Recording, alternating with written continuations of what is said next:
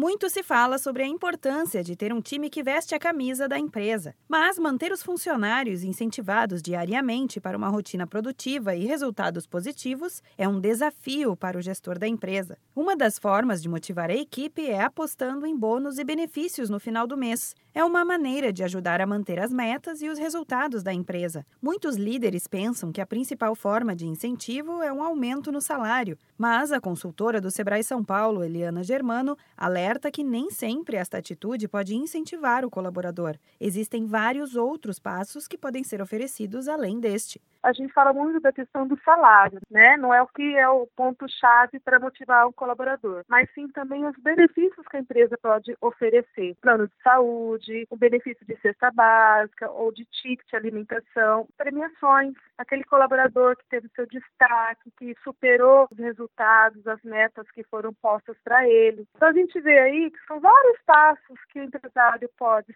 planejar para ter um benefício para o seu colaborador e reconhecer conhecimento profissional como forma de motivar o seu colaborador.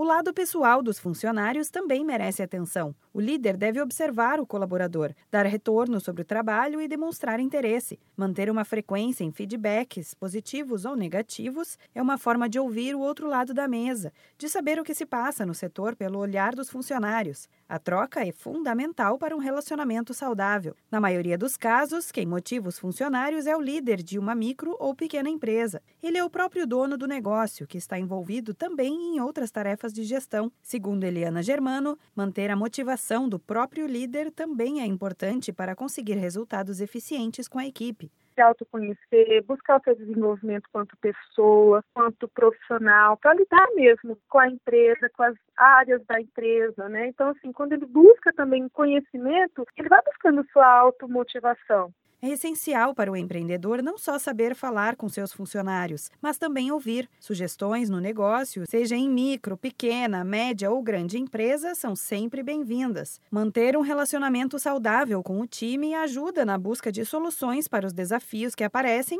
e também estimula a maturidade na relação da equipe com seu gestor. Da Padrinho Conteúdo para a agência Sebrae de Notícias, Renata Kroschel.